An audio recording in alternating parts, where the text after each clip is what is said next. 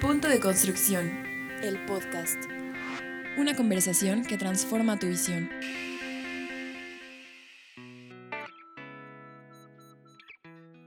Hola, bienvenidos a un capítulo más de Punto de Construcción, el podcast. Mi nombre es Eduardo Zárate y estoy nuevamente con Celia Navarrete, directora de Exposiac. ¿Cómo estás, Celia? Bien, Lalo, y vamos a continuar este episodio eh, con una arquitecta que nos ha compartido una primera visión súper interesante. Adela Rangel, arquitecta y emprendedora del despacho Acurat. Arquitectos está con nosotros ahora, bienvenida. Y vamos a platicar sobre otro tema. Hola, muchísimas gracias. Bien, Lalo, Ok. ¿qué será el trabajo en equipo? Sí, bueno, creo que eso también es como uno de los, no sé si llamarlo dogma de fe o como por el cual siempre te dicen que una empresa, sea un corporativo o una empresa chica o familiar, siempre va a funcionar con trabajo en equipo, ¿no? Y entonces siempre tú buscas elementos, colaboradores, miembros que lleguen y que, y que sepan trabajar en equipo, pero pues cómo sucede eso, ¿no? Porque realmente al, al- al comenzar el trabajo hay muchos desafíos para que realmente un equipo se comunique y realmente empiece a trabajar. Pues en realidad, o sea, sales con una disciplina y más bien es cómo conjuntar ese equipo multidisciplinario, ¿no? Eh, cómo hacerte acompañar de las, de las mejores personas para que puedas lograr o tu empresa, en este caso, o trabajar al, incluso un proyecto, ¿no? Si es así, Adela. Pues todo lo que acaban de decir tiene, tiene una influencia enorme, ¿no? O sea, la, actitud con la que uno entra a un equipo es muy importante, la em, cohesión que hay entre las partes del, del equipo, las disciplinas que puede traer cada uno, ¿no? O sea, si, si bien a lo mejor en un equipo todo el mundo estudió algo relacionado a la arquitectura, a la ingeniería civil, cada uno siempre va haciendo una experiencia distinta y traen, traen un bagaje este, y una visión distinta al, al proyecto. Em, yo creo que cada proyecto al que te enfrentas te enseña cosas distintas. Este, haces un aeropuerto chiquito y ya crees que eres este, especialista de aeropuertos para toda la vida y de repente te toca hacer un hospital y dices, no, yo ya voy a hacer hospitales toda la vida y cuando haces un campus universitario dices, es que el hospital, ¿no? O sea, poco a poco te vas formando y poco a poco vas teniendo eh, una visión como profesional, como individuo. Traído a la mesa un equipo que trae cada uno un bagaje, una historia, un camino recorrido distinto, hay que encontrar la forma de explotar toda esa riqueza. Entonces definitivamente sería padrísimo que todos los viernes nos lo diéramos para platicar y hacer tertulias, pero ¿Y la velocidad del trabajo Exacto. exactamente no, no te lo da. Hay que encontrar otras, otras estrategias. ¿Y tú qué estrategias has encontrado este, si no te los puedes llegar, eh, llevar el viernes? O como el típico meme, ¿no? De necesito hacer integración y llegar con las cervezas y la pizza en viernes. Bueno, nosotros sí tenemos cerveza. Entonces, Ahí está el primer ahí tip. está el primer tip. No, bueno, para, para nosotros ha sido crucial el, el espacio, ¿no? Estamos eh, en una, una oficina pequeña en, en la Condesa y esto nos ha, estado, nos ha hecho estar un poco apretados, pero también lo que, lo que nos ha eh, forzado un poco a, trabajar de esta manera es eh, obviamente el reto que tenemos siempre enfrente, ¿no? Em, tengo que reconocer que, que hemos trabajado mucho en que los demás reconozcan a sus compañeros eh, las capacidades que tienen, ¿no? Entonces, poco a poco se ha hecho una cultura de, es que si te atoras, levántate y, y pregúntale a esta otra persona, ¿no? Entonces, eh, todo esto yo creo que, se va dando con, la, con la, mm, el carácter que tiene, que tiene una oficina, ¿no? Con la, el ambiente este, que se genera. em, también yo, yo creo que el hecho de que trabajemos en una oficina pequeña, relajada, más, este, vamos, no, no checamos a qué hora llegan, a, a qué hora se van, etcétera, les permitimos tener este, un- hay, varias playlists en la oficina. Tengo que felicitar a, uno este, que puso una playlist que se llama Acompáñame a mi cuarto por el cargador. Esa es la de los viernes. Este, entonces todo el mundo colabora en, la- en las playlists. Tienen una, hay una playlist que se llama Acurat Arquitectura, que es la de lunes a viernes, la de lunes a jueves. Este, y es muy chistoso cómo se ponen de acuerdo y cómo van viendo el tempo de la playlist. Y entonces si hay como eh, no sé, un eh, trip hop, pues no, no van a meter una rola de reggaetón, ¿no? Pero esa va para lo de los viernes. Ah. Y es una metáfora de cómo trabajamos también en temas del proyecto, ¿no? O sea, vamos viendo de que, híjole, fulano se está tardando mucho en esto, yo soy más rápido, mejor le cambio y le digo, oye, échame la mano con esto y lo consultas con la dirección del proyecto y entonces poco a poco se va haciendo un metabolismo como virtuoso en la que, en la que se va este, mejorando el performance del equipo a través de la colaboración. Lalo, la verdad es que esa es una muy buena reflexión de cómo trabajar, es una muy buena metáfora de cómo trabajar en equipo, pero ¿cómo lo construyes ahora? Hace rato hablabas como en cuestiones de este, incluso hasta de género. O sea, aquí se rompen muchos paradigm- paradigmas en cuestiones de eh, aptitudes. Ya no estás hablando de este de si es si me gusta o no me gusta trabajar con X o Z, ¿no? Sino más bien de encontrar esas aptitudes que te puedan complementar para cualquier situación. Bueno, de- definitivamente tiene que ver con, con la experiencia, ¿no? Y es un trabajo que, que hacemos quizá eh, no tanto como quisiéramos, pero de autorreflexión, de decir qué es lo que quiero hacer, a dónde quiero este, moverme en, en las actividades de la, de la oficina, ¿no? Y la otra es también de a- aprender a construir liderazgo, porque em, a pesar de que liderazgo es una, una palabra medio em, como de, de acá corporativos y esto, ¿no? Eh, en realidad el liderazgo es entender tus capacidades y entender las capacidades de los demás y de, y de levantar la mano y, y hablar, ¿no? Esto, por ejemplo, en los ambientes corporativos lo vemos muchísimo menos, ¿no? Pareciera que te estás quejando de algo, este, que estás inconforme y de pronto cuando llega alguien a la, en la oficina y dice, oye, quiero aprender de tal cosa, ¿no? O sea, quiero aprender Dynamo, por ejemplo, o quiero tomar un curso de Project Management. Este, si vamos, vemos, vemos que tiene la, la capacidad y que lo puede construir, adelante, ¿no? O sea, esa es una de las cosas que creo que todas las oficinas deberíamos de tener un, pues, como un presupuesto para poder apoyar a que se crezcan estas, estas aptitudes.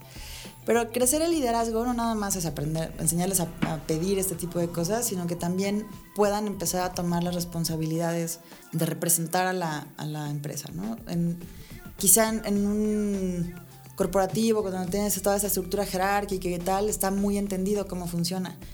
Pero en el caso de nosotros, donde tenemos una estructura mucho más horizontal, de pronto vemos cómo fluctúa el liderazgo durante el proyecto, ¿no? O sea, en la, en la primera parte, que es una toma de decisiones, como más de este, relación con el cliente, de, de hacerle al cliente fácil la toma de decisiones y tal, hay una persona que lo hace mejor y de pronto en la otra parte que es más técnica, que es de este, desarrollar como toda la estructura de cómo, de la narrativa del proyecto, de los planos, etcétera, hay otra persona que lentamente va mostrando que ayuda más a llevar el liderazgo. Entonces, generar un ambiente donde permites eso es lo más importante. cómo trabajar con multigeneraciones.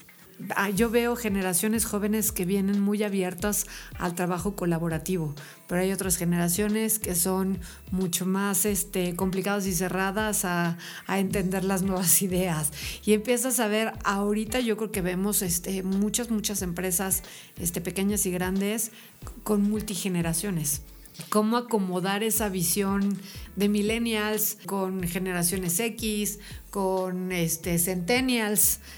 Cada quien trae como una como si fuera una línea de comunicación, ¿no? ¿Cómo te ha tocado a ti interrelacionar este tipo de situaciones? Yo, yo estoy en una posición muy particular porque yo soy yo nací en el 81, entonces soy como primera gen- primera generación millennial o viegenial, como le quieran decir. Oye, con, con tu ADN de X, pero millennial. pero- Exactamente, exactamente. O sea, yo me formé con, con eh, jefes baby boomers, ¿no? Este, trabajé con mucha generación X. Yo empecé a trabajar en una oficina de arquitectura a los 16 años, ¿no? Entonces, tenía compañeros todos de generación X, jefes eh, baby boomers. Trabajé con, con eh, esta generación de super arquitectos, con Diego Villaseñor, con este Alberto Robledo, que este, pues son estos maestros, ¿no? Donde no les cuestionas absolutamente nada, porque además no hay necesidad, son unos genios. Entonces empezamos, digamos, entendiendo cómo, cómo eh, integrar nuevas tecnologías a través de mostrar los beneficios, ¿no? Entonces es una negociación totalmente con- constante, diaria, pero yo creo que los, baby boomers y la generación X al ver estos, estos beneficios se vuelven muy abiertos a, a, em, integrar esto, ¿no? Definitivamente es una relación de miedo. O sea, le, tienen una resistencia al, cambio tremenda, ¿no?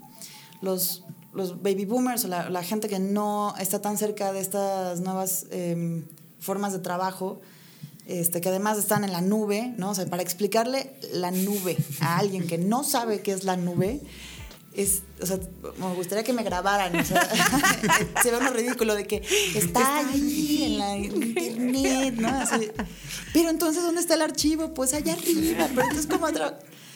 Este, ahora imagínale, imagínate cómo enseñarle eh, cómo trabajar en un virtual, con un virtualizador de software y con licencias de este. Estás hablando otro idioma. O sea, totalmente. totalmente. Entonces tienen mucho miedo a, a, todo esto. Y por otro lado, este, pues la, la, el equipo millennial que se enfrenta a un cliente o a un colaborador, pues tienes mucho miedo de hacerle sentir este... desconectado totalmente, ¿no? Entonces vas a vender una idea en la que dice, señor cliente, usted no está entendiendo el día de hoy cómo trabajamos ahora los millennials y lo vamos a proyectar y diseñar y trabajar este, este proyecto, ¿no? Claro, estás toda la noche diciendo, ¿cómo le voy a decir? ¿Cómo le voy a decir?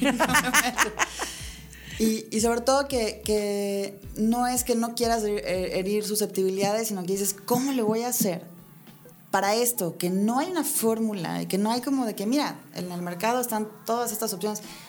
¿Cómo le voy a hacer para, para venderlo? ¿no? Algo que, que, a mí me, me daba mucha, este, muchas ansias, que mi, mi socio Jorge me decía, es que ve el pitch, o sea, tienes un montón de texto para explicar qué es una, detec una detección de clashes, ¿no?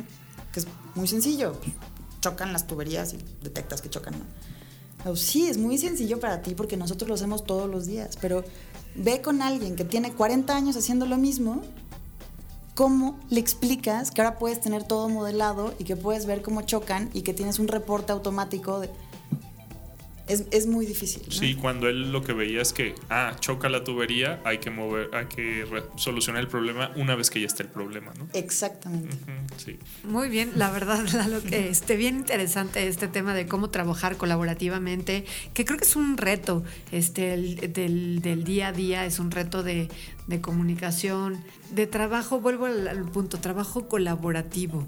Este, llegamos a este punto en el que tenemos que aprender a trabajar colaborativamente, a, a, dejar, a soltar, por ahí decimos, ¿no? A soltar o a ser líder donde me siento más, más cómodo y dejo actuar. Este, creo que esa es la reflexión en la que nos estás llevando, ¿no, Adela? Por supuesto, yo creo que la, la primera el primer fundamento de esta comunicación tiene que ser la humildad, ¿no? O sea, llegas pensando que eh, toda la gente que está en la mesa te puede, te puede alimentar de alguna manera, ¿no? Uh -huh. Pero también hay, hay otros factores, digamos, que, que, yo creo que ha influido muchísimo las tecnologías de la información y la comunicación. Este, el, el, la forma de que tenemos de comunicarnos, estas generaciones, como, como decíamos ahora, sí tiene que ver con los 140 caracteres. Sí es de emojis. Este, mi, tengo, mi socio Damián dice que hablo en stickers. este, de, definitivamente, ¿no? O sea, los, los, los, memes, o sea, nos hemos hecho una estructura de pensamiento muy inmediata, muy, muy eh, sintética. Y esto ha ayudado mucho también en la comunicación entre los equipos, ¿no? Entonces, por ejemplo, nosotros que trabajamos con, con esta plataforma en la nube de BIM 360, donde tienes que poner eh, comentarios ¿no? en, en, el proyecto, te ayuda muchísimo porque estamos muy acostumbrados a comunicarnos de esa forma tan sintética, tan de estructuras pequeñas. ¿no? De, y de inmediato, y, ¿no? Y que ese es el punto, ¿no? Uh -huh. Oye, sí, el otro día, bueno, anécdota, y no voy a decir su nombre porque no, no quiero balconearlo, pero un, centen, uno de, de, un centennial de mi equipo me pone un sticker de respuesta y luego me dice, oye, ¿sí entendiste mi sticker o necesitas que te lo explique? Y entonces yo le dije, soy humildemente, ay, no, humildemente, humildemente dijiste, sí, por favor, explica explícame. Le dije, no, sí todavía entiendo qué quisiste decir con el sticker, pero entiendo lo que, a lo que te refieres con una respuesta corta, con, con un, una carga de emoción, todo me lo dijo en un segundo y fue que sí iba a hacer el trabajo. Pues la verdad, Adela, estamos bien contentos que puedas comentar este, este tipo de situaciones. ¿Algún consejo adicional que, que quieras compartir, compartir sobre trabajo en equipo? ¿Qué, qué sería? Pues creo, creo que hay que disminuir los canales. O sea, yo soy muy fan de hacer grupos de WhatsApp muy particulares para un proyecto y tener ese canal de comunicación y el canal de comunicación del, del espacio colaborativo que tenemos usualmente en, en BIM 360, ¿no? Si, em, por ejemplo, las guerras de mails, ¿no? Que yo creo que en la generación de los, de los millennials, early millennials, que vivimos tanto de la guerra de mails, o sea, que de repente llegaban, gling, gling, gling, gling, el, la BlackBerry. Sí, claro. se vuelve una, una, comunicación muy torpe, ¿no? Porque de repente es un reply de un mail que tenía otro subject que ya no entendiste y perdió el sentido y no Sí, puedes claro. encontrar la información.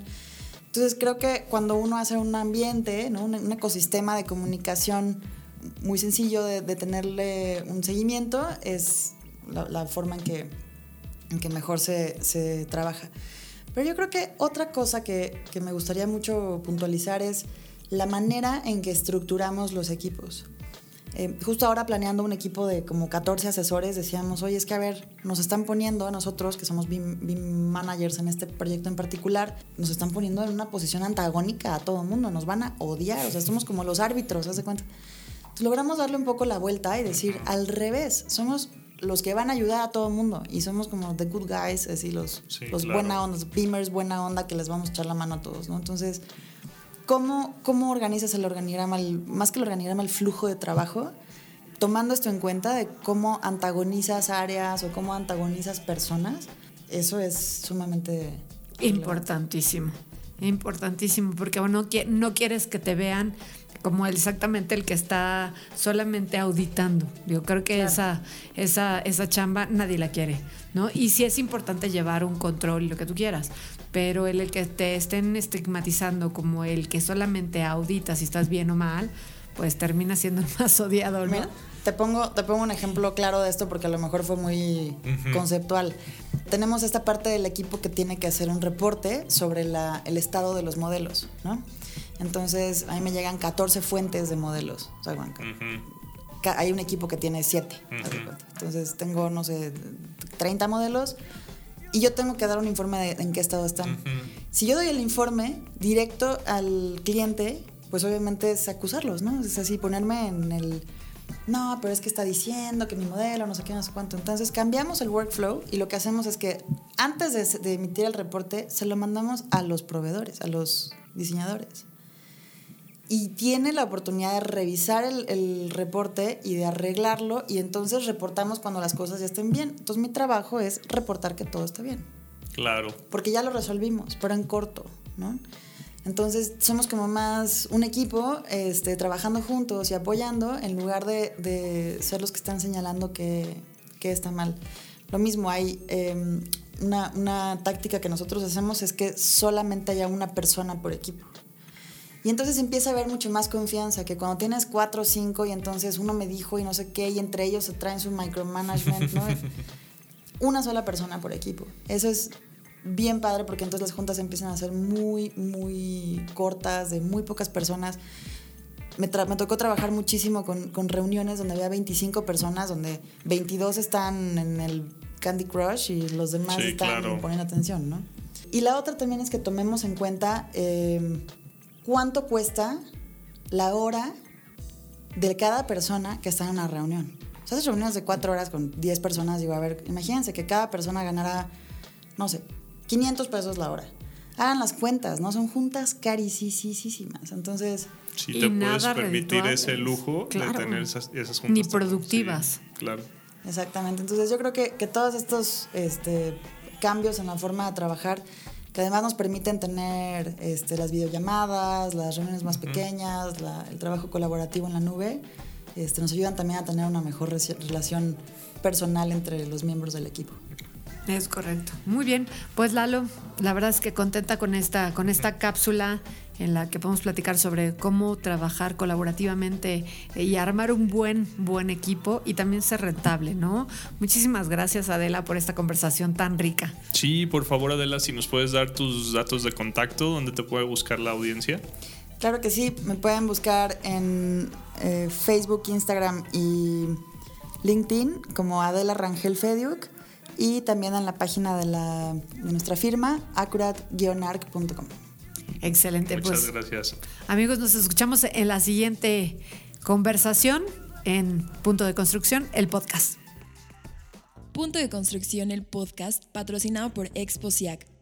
Arquitectura, construcción y diseño, del 14 al 16 de octubre, solo en Centro City Banamex.